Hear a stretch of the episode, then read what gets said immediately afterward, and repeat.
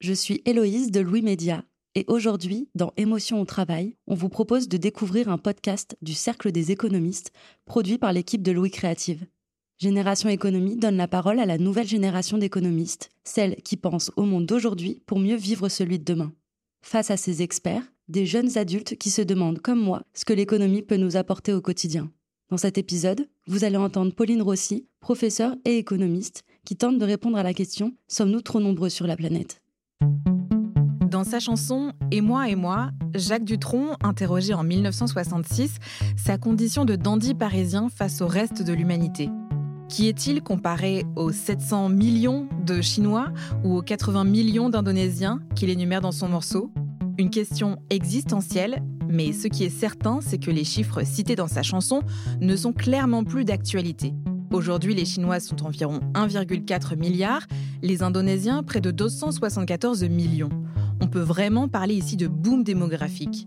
Le 15 novembre 2022, l'ONU a annoncé que nous étions désormais 8 milliards d'êtres humains sur Terre. De quoi se sentir tout petit face à ce nombre incroyablement élevé. Et la population ne va cesser de croître dans les prochaines années. Alors est-ce qu'il existe un nombre limite, un chiffre au-delà duquel nous serons décidément trop nombreux pour coexister à 9 ou 10 milliards d'êtres humains? D'ores et déjà, comment permettre à ces 8 milliards d'êtres humains de répondre à leurs besoins fondamentaux pour vivre correctement, en bonne santé, alors que nos ressources ne sont pas inépuisable et que le climat est déréglé c'est à ces questions parfois anxiogènes que nous allons tenter de répondre avec Pauline Rossi, professeure associée à Polytechnique et chercheuse associée au Centre de recherche en économie et statistique. Elle a été nominée en 2023 au prix du meilleur jeune économiste français décerné par le Cercle des économistes et le journal Le Monde. Avec elle, Ernest, senior consultant et membre du projet jeunesse du Cercle des économistes. Je suis Clara Bayot, bienvenue dans Génération Éco. Ernest, nous sommes 8 milliards d'êtres humains sur Terre. En France, on est un peu moins de 68 millions. Finalement, on se rend compte qu'on est vraiment une goutte d'eau parmi la population mondiale. Est-ce que vous avez l'impression qu'on en a conscience? Pour répondre à ta question, c'est qu'on a à la fois conscience parce qu'on est émergé complètement dans la population française, qu'on est un certain nombre, mais au-delà de ça, on n'a à la fois pas conscience qu'on est dans un véritable village mondial, parce qu'on ne prend pas véritablement la mesure de ce que pourraient représenter les autres parties du monde qui sont aujourd'hui largement peuplées. On parle de l'Asie, mais on parle aussi de l'Afrique, où on atteint des niveaux importants en termes de population. Au départ, on n'a pas conscience, mais on est ramené par cette réalité qui, parce qu'on voit aussi nos écosystèmes changer dans le monde de manière générale. Pauline Rossi, selon les Nations Unies, on a franchi la barre des 8 milliards d'êtres humains sur Terre. Comment est-ce qu'on fait pour parvenir à, ce chiffre? Alors, il y a un service aux Nations Unies qui est chargé de, de, faire ce calcul sur la base des données qui sont remontées par les États. Bien sûr, pour les gouvernements, euh, connaître le nombre d'habitants dans le pays, c'est une donnée fondamentale. Il y a plusieurs outils de statistiques publiques, comme le recensement ou l'état civil, qui permettent d'obtenir ce chiffre. Donc à chaque fois qu'un citoyen remplit une enquête de recensement ou déclare une naissance ou un décès à l'état civil, il participe euh, à ce calcul. En fait, les outils de la statistique publique sont en place dans la plupart des pays.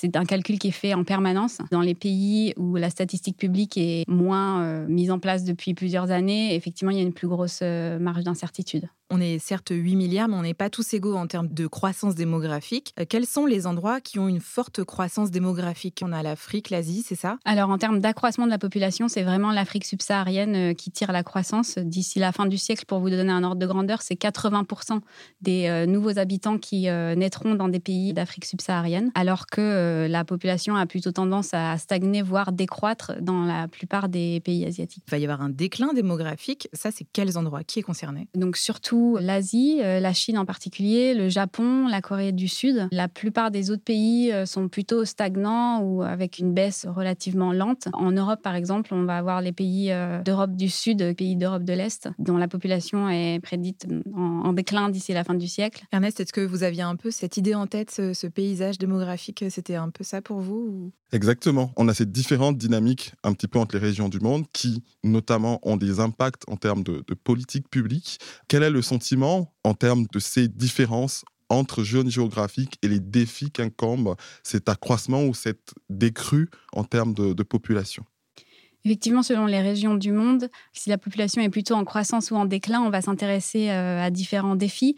Dans le cadre des pays africains où la population croît euh, rapidement, un des défis principaux, c'est euh, comment s'assurer que la population a accès aux services de base, donc comment loger, nourrir, soigner, éduquer une population qui double tous les 25 ans, comment donner un travail à chacun. Et puis, il y a aussi toutes les problématiques de biodiversité, limitation des, ressources environnementales, etc. Dans le sens inverse, quand la population a tendance à baisser, les décideurs publics vont plutôt se préoccuper de l'aspect euh, production, s'interroger sur est-ce qu'on va pouvoir maintenir un progrès technique, une certaine innovation dans le cadre d'une population qui décline, et puis évidemment le financement des systèmes de protection sociale, euh, qui va payer pour les retraites si euh, le nombre d'actifs diminue.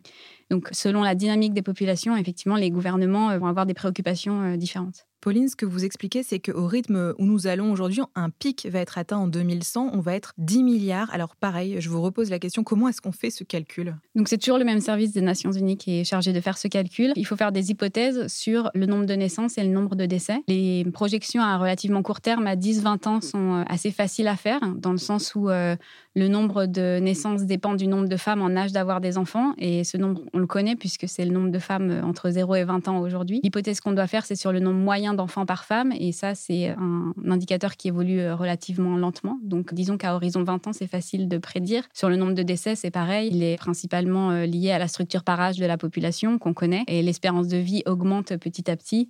Donc, à horizon de 10-20 ans, c'est relativement facile à prédire. Au-delà, on a plus d'incertitudes sur est-ce que l'espérance de vie va continuer à croître comme elle a cru sur les 20 dernières années ou est-ce que ça va ralentir. Mais alors, on parle de pic parce qu'on parle d'après un déclin. Ça, pareil, comment ça s'explique? Comment on arrive à prévoir ça? Donc, effectivement, le déclin, euh, dans les dernières prévisions, le scénario médian, c'est un pic euh, autour de 10 milliards d'habitants euh, d'ici la fin du siècle, puis un déclin. Ce déclin, il s'explique par l'hypothèse forte qui est que le déclin de la natalité est inexorable et irréversible. L'Afrique, qui à l'heure actuelle tire la croissance de la population, selon les, scénarios des Nations Unies, finira par rejoindre la même trajectoire que celle qui a été observée dans tous les autres pays au cours des 70 dernières années, qui est un déclin de la fécondité, une stagnation aux alentours de deux enfants par femme.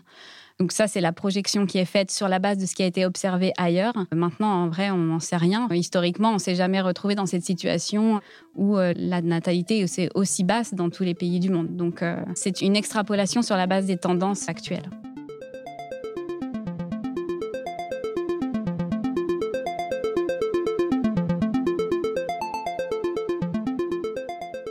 J'ai vu, donc on a plus d'hommes de manière globale que de femmes à la naissance et que cette situation revient un petit peu à l'équilibre à partir de 55 euh, ans où là on a la situation inverse où on a plus de femmes que d'hommes notamment dans les niveaux euh, d'espérance de vie qui sont beaucoup plus élevés chez les femmes. Comment expliquer alors la, la mortalité plus accrue des hommes pour la plupart des pays, effectivement, à la naissance, il y a environ 105 garçons pour 100 filles et la situation va se rééquilibrer au cours de la vie avec une mortalité des garçons qui est un peu plus supérieure euh, à celle des filles. À la naissance, il y a des explications biologiques qui font que les garçons sont un peu plus fragiles que les filles et plus euh, souvent euh, susceptibles d'avoir différentes maladies. Et puis, ça se cumule tout au long de la vie avec effectivement des métiers qui sont plus difficiles. Après, le cas de l'Inde et de la Chine est complètement différent puisque dans ces pays-là, on observe des sex ratios à la naissance encore plus déséquilibré et euh, on n'a pas ce rééquilibrage en faveur des femmes qui se produit au cours de la vie. Il y a ce qu'on appelle des naissances féminines manquantes, c'est ça dont vous parlez? Exactement. Donc c'est un phénomène qui a été décrit par Amartya Sen dans les années 90. Il a euh, inventé ce concept de femme manquante pour attirer l'attention sur le fait que non seulement il y avait moins de filles à la naissance, mais en plus ces filles avaient beaucoup moins de chances de survivre que les garçons et, les femmes à l'âge adulte. L'explication, c'est qu'il y a tout un tas de discriminations euh, contre les jeunes filles et contre les femmes tout au long de leur vie dans ces pays qui font qu'elles ont moins accès à la nourriture, aux soins de santé, etc. et qu'elles meurent de manière prématurée. Aujourd'hui, en plus par rapport aux années 90 à l'époque d'Amartya Sen, il y a ce déséquilibre à la naissance qui s'explique par le fait qu'il y a des nouvelles technologies qui ont permis de détecter le sexe du fœtus avant la naissance et qui ont amené certains couples à décider d'avorter quand ils attendaient une fille pour pouvoir essayer d'avoir un garçon. Et donc, on a des sex ratios très déséquilibrés, en particulier en Inde et en Chine, qui représentent à peu près 70% des femmes manquantes dans le monde. Justement, en 2018, France 2 a réalisé un reportage dans un village en Inde où il y a nettement plus d'hommes que de femmes. On l'écoute. C'est un village comme il en existe des milliers en Inde à travers les immenses campagnes du pays. Ici, Comme souvent, les hommes sont majoritaires. C'est visible. Et pour cause, le ratio homme-femme est très déséquilibré. Pour 1000 garçons qui naissent, il n'y a que 782 petites filles. Dans les mentalités, avoir une fille est encore vécu comme une malédiction. Quand le bébé est un garçon, c'est une grande joie. Si c'est une fille, on est triste. Pourquoi Parce qu'on devra dépenser de l'argent pour le mariage de la fille. Quels problèmes spécifiques connaissent l'Inde et la Chine à cause de ces naissances féminines manquantes? Qu'est-ce que ça pose comme problème d'avoir beaucoup plus d'hommes que de femmes? Les problèmes se posent au moment du mariage, en fait, où euh, du coup, vous vous retrouvez dans des pays où il manque sur ces deux pays environ 70 millions de femmes. Et donc, ça pose la question de la possibilité pour les hommes de trouver une épouse dans des sociétés où euh, la société est encore structurée autour du couple, de la famille, et où le fait de ne pas trouver de femme peut être vécu comme un échec individuel, alors que finalement, ça résulte principalement d'un problème euh, structurel. L'ironie de cette question, c'est que les couples préfèrent avoir un garçon plutôt qu'une fille pour pouvoir perpétuer la lignée familiale, avoir quelqu'un qui euh, reprend la ferme, s'occupe d'eux. Et en fait, ils peuvent se retrouver dans une situation où, à la fin, ils n'arrivent pas à trouver de femme pour leur fils. En fait, leur stratégie euh, ne fonctionne pas à partir du moment où tout le monde a la même stratégie. S'il faut agir sur la natalité, comment est-ce qu'on le fait? Est-ce que c'est éthique? Les choix de natalité, c'est des choix de couple, c'est des choix très intimes, mais qui ont des répercussions euh, énormes sur le plan macroéconomique. Et donc, depuis toujours, les gouvernements ont cherché à influencer les couples dans un sens ou dans un autre en fonction de ce qu'ils pensaient être le mieux pour le pays.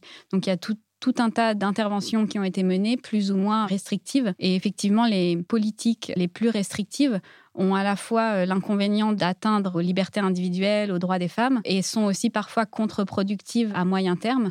Donc si on prend l'exemple de la politique de l'enfant unique en Chine, c'est une politique qui avait été mise en place dans les années 80 parce que le gouvernement avait euh, peur de la surpopulation. Le gouvernement a cherché à enlever cette politique et s'attendait à ce que du coup tout le monde recommence à avoir deux ou trois enfants et ce n'est pas du tout ce qui s'est passé. Et donc ils sont aujourd'hui face à une euh, situation qui est peut-être encore plus difficile que dans les années 80. Donc en fait sur la recommandation de politique, c'est toujours de se dire l'important c'est de bien comprendre quelles sont les motivations profondes des couples quand ils font un choix pour pouvoir ensuite inciter les couples à modifier ces motivations plutôt que d'interdire ou d'obliger sans vraiment bien comprendre euh, le fond du problème, parce qu'ensuite, il peut y avoir des, retours de bâton dans ces cas. Ernest, j'imagine que ça, la politique de l'enfant unique, c'est la mesure euh, face à la natalité qu'on connaît le mieux, enfin qu'on... Oui, effectivement, qu'on a le plus entendu surtout. On a vu, un, petit peu comme Pauline l'évoquait, les effets à long terme qui peuvent être euh, néfastes sur la structure même de l'évolution démographique au sein de la société. Et ce qui m'amène quand même une question en termes d'incitation. Par exemple, subventionner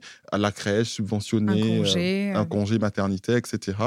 Est-ce que finalement, on a des vrais effets de ces politiques-là dans des structures ou des pays où on a vraiment vu palpablement que ça a pu relancer à un moment donné la natalité chez les femmes? Effectivement, il y a des politiques natalistes qui sont mises en place en Europe, par exemple, Monétairement, on peut parler des allocations familiales, mais aussi de la subvention assez forte de l'éducation. Le coût d'un enfant en Europe, il est quand même beaucoup plus faible qu'aux États-Unis ou en Asie parce que l'éducation est, subventionnée par la collectivité. En termes d'impact, ça n'a pas un énorme effet sur les couples, ces incitations euh, monétaires. Ce qui semble avoir plus d'effet, c'est euh, plutôt les politiques que vous avez mentionnées, de crèches, etc., qui ont pour enjeu de favoriser le travail des mères, donc de faire en sorte que les femmes n'aient pas à choisir entre carrière et vie de famille dans les pays où les femmes doivent choisir, donc je pense par exemple à l'Allemagne ou au Japon, c'est des pays qui ont à la fois une faible natalité parce que certaines femmes choisissent de ne pas avoir d'enfants pour avoir une carrière et qui ont une faible participation des femmes au marché du travail parce que les autres femmes vont choisir d'avoir des enfants et n'auront pas de carrière.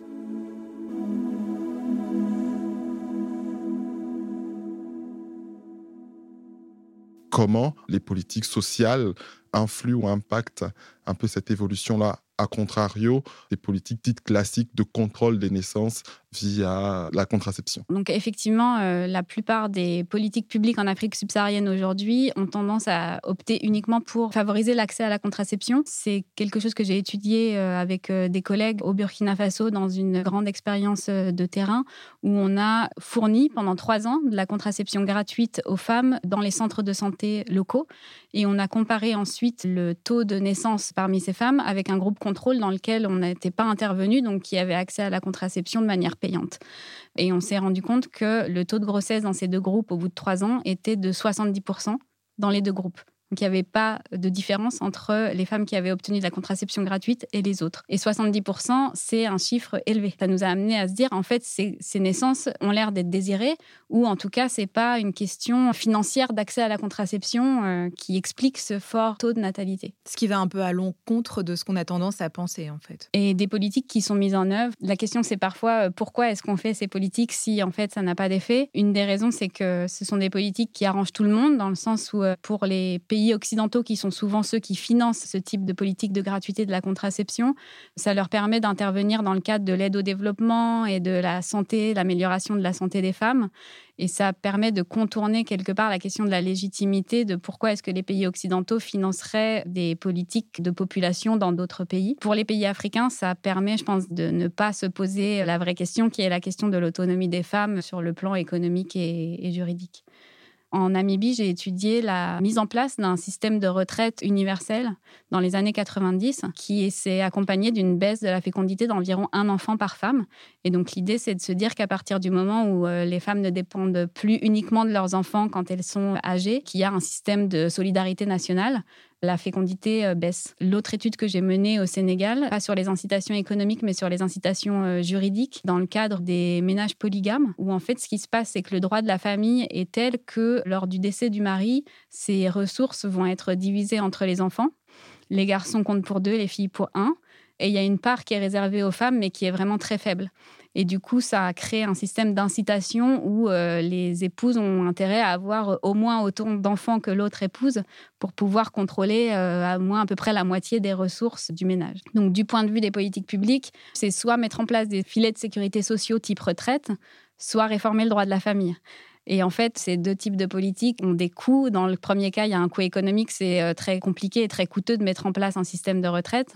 Dans le deuxième cas, euh, réformer le droit de la famille, c'est gratuit, mais ça a un coût politique énorme puisque ce pas des politiques qui sont euh, soutenues par l'ensemble de la population. Qu'en disent un peu les potentiellement soit les bailleurs internationaux qui financent traditionnellement un peu ce type de politique sur ce changement de paradigme ou de postulat, ou à contrario les gouvernements locaux à qui vous avez présenter potentiellement vos travaux, malgré les réticences que vous venez un petit peu d'évoquer. Comment est accueilli un peu ce changement dans les politiques en termes de natalité qui peuvent être menées? On commence juste à communiquer sur ces résultats en fait, quand c'est des résultats qui vont à l'encontre d'une idée reçue ou en tout cas de quelque chose qui est là, euh, prégnant depuis euh, très longtemps, je pense qu'il va falloir euh, du temps avant d'arriver à modifier les perceptions. C'est des politiques qui vont avec tout un tas d'idées reçues, et qui sont assez confortables, que les gens trouvent logiques. Et donc, effectivement, quand on dit qu'on n'a trouvé aucun effet, la plupart des réactions qu'on a, c'est plutôt mais est-ce que vous êtes sûr que vous avez bien regardé? Est-ce que vous avez regardé dans ce groupe? Enfin, les gens essayent de nous pousser à essayer de trouver un effet qui les conforterait dans leurs idées initiales. Et alors, d'autres pays rencontrent, eux, le problème inverse, le problème d'un manque de naissance qui fait que la population baisse. C'est le cas de la Bulgarie, par exemple, comme le raconte ce reportage diffusé en janvier 2022 dans l'émission C'est dans l'air sur France 5. La statistique est choc et fait peur à toute la Bulgarie. Moins 18%, c'est le nombre d'habitants perdus entre 2001 et 2021. En Bulgarie, un quart de la population a plus de 65 ans de nombreux jeunes actifs partent à l'étranger et ceux qui restent font peu d'enfants. Résultat aujourd'hui, il y a autant de Bulgares qu'en 1934. On a parlé de la Bulgarie, on parle de l'Afrique. On voit qu'en fait, d'un endroit à l'autre de la planète, les problèmes sont très différents. Comment est-ce qu'on fait pour gérer ça globalement? Est-ce que c'est possible? Non, en fait, chaque gouvernement va avoir ses propres politiques en fonction de son objectif. Il n'y a pas de gouvernance globale de la population. On voit qu'en France, on s'inquiète de voir que les femmes font moins d'enfants. Le nombre de femmes par enfant en France est repassé euh, en dessous euh, de deux. Est-ce que du coup, il y a un besoin en Europe de faire des politiques natalistes? On l'a vu, il y a des politiques natalistes, mais est-ce que l'Europe a un intérêt à relancer sa natalité? C'est effectivement un thème qui revient de plus en plus euh, fréquemment. Je pense particulièrement au cas de l'Italie, où ils ont déclaré la natalité comme euh, grande cause euh, nationale du gouvernement. Et donc, je pense qu'au fur et à mesure que le déclin de la population va s'approcher, c'est des sujets qui vont revenir de plus en plus à l'ordre du jour, effectivement. Et à quel point, du coup, l'immigration peut finalement être un moyen de résoudre ce problème démographique? Alors, à court terme, sur le plan économique, ça semble effectivement être une bonne solution, dans le sens où il y a une trop grande croissance dans certains pays et pas assez d'emplois, alors que dans d'autres pays, il y aurait des emplois mais qui ne trouveraient pas de main-d'œuvre. Donc à court terme, ça semble une façon de réallouer la main-d'œuvre aux emplois disponibles. Sur le plan politique, on sait que c'est plus compliqué parce qu'il n'y a pas uniquement la dimension euh, économique qui entre en jeu. Et à moyen terme, c'est pas vraiment une solution dans le sens où euh, les immigrés vont tendance à converger en termes de taux de natalité avec les populations locales. Donc en fait, au fur et à mesure des générations, ils feront pas plus d'enfants. Un effet de mimétisme. Exactement. Et puis le, deuxième point, c'est comme on le disait tout à l'heure, si on croit les prédictions des Nations Unies, la croissance de la population va se ralentir partout, même en Afrique. Et donc en fait, il y aura plus nulle part de continent qui sera en croissance et qui sera capable de fournir de la main d'œuvre aux autres continents. Donc à moyen terme, ça semble pas être la solution euh, idéale.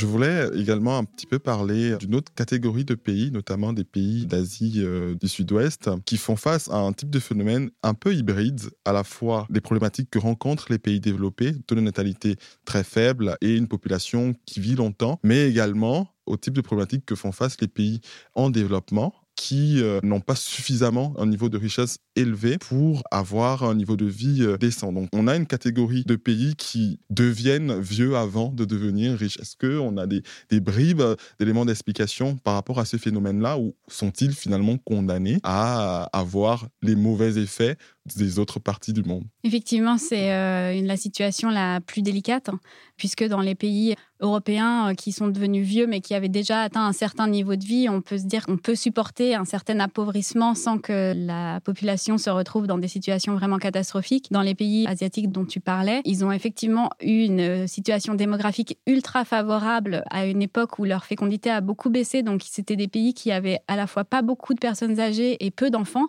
Donc il y avait une énorme population active et c'est ça qui a tiré leur croissance pendant des années. Mais le revers de la médaille aujourd'hui, c'est qu'ils sont effectivement vieillissants sans avoir atteint un niveau de vie satisfaisant. Et on peut se poser des questions effectivement sur l'avenir de ces pays. Est-ce qu'il n'y a pas une grande partie de la population qui va retomber dans la pauvreté, notamment parmi euh, les personnes âgées? Mais est-ce que ça, ce phénomène, est-ce que ça rejoint la théorie de l'économiste britannique Thomas Malthus qui disait que la croissance de la population est infinie, celle des ressources ne l'est pas, et donc surpopulation entraîne paupérisation? Est-ce qu'il y a un lien avec cette théorie ou pas du tout? Alors pas exactement, parce que dans le cadre de Malthus, lui, il n'avait pas prédit la baisse très rapide de la natalité qui a eu lieu dans ces pays lui pensait que la natalité euh, resterait élevée et que du coup, à chaque génération, il faudrait diviser le même nombre de ressources entre plus de gens et que ça allait amener à une paupérisation euh, mécaniquement. Cette théorie, elle a été remise en cause pour deux raisons. La première, c'est finalement la natalité a baissé. Et deuxièmement, surtout, il y a eu un énorme progrès technologique dans l'agriculture, ce qui fait que euh, dans les années 60, quand on craignait ne pas pouvoir nourrir une population humaine qui augmenterait de manière exponentielle, cette crainte ne s'est pas réalisée parce que à partir de la même quantité de terre, chaque fermier a pu produire beaucoup plus de nourriture qu'avant grâce à l'augmentation des rendements agricoles. Si on pousse un petit peu euh, cet effet technologique à son paroxysme, est-ce qu'on peut, on peut se dire finalement que pour certains pays qui arriveraient à atteindre un progrès technologique assez important, notamment en matière d'automatisation du travail, des tâches, etc., pour venir remplacer potentiellement la main-d'œuvre, pour garder un niveau de vie euh, suffisamment euh, équilibré, est-ce que pour ces pays-là, est-ce qu'ils ont une solution pour pallier à ces, à ces manquements? Oui, exactement. La technologie, c'est toujours la solution euh, miracle. Et donc la question, c'est euh, est-ce que les pays vont euh, vraiment pouvoir le faire? Est-ce que cette promesse de la technologie va être tenue Si on revient sur la, question des, rendements agricoles et de, de la critique qui avait été émise contre la théorie malthusienne, d'abord on a dit non, mais en fait, finalement, les rendements agricoles ont augmenté. Regardez, on peut nourrir 8 milliards d'habitants, il n'y a pas de problème. Et ensuite, on s'est rendu compte que finalement, ces rendements agricoles supérieurs avaient été atteints au prix d'un nouveau système agricole qu'est l'agriculture intensive, qui ensuite a été remise en question en disant, mais en fait, à quel prix est-ce que ces rendements euh, ont augmenté? Est-ce que c'était pas finalement une illusion de se dire qu'on pouvait nourrir autant d'habitants parce que les progrès technologiques ont été faits quelque part aux dépens des générations futures? Il y a un, retour en grâce des théories malthusiennes aujourd'hui, un certain scepticisme sur l'intelligence artificielle et puis l'automatisation, la robotisation. Dans quelle mesure est-ce que ça va être vraiment possible?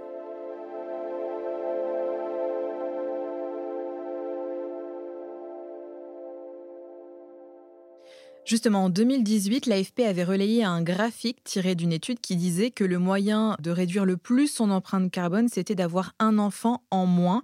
C'était beaucoup plus efficace que de changer ses ampoules, évidemment, ne pas prendre l'avion ou manger végétarien.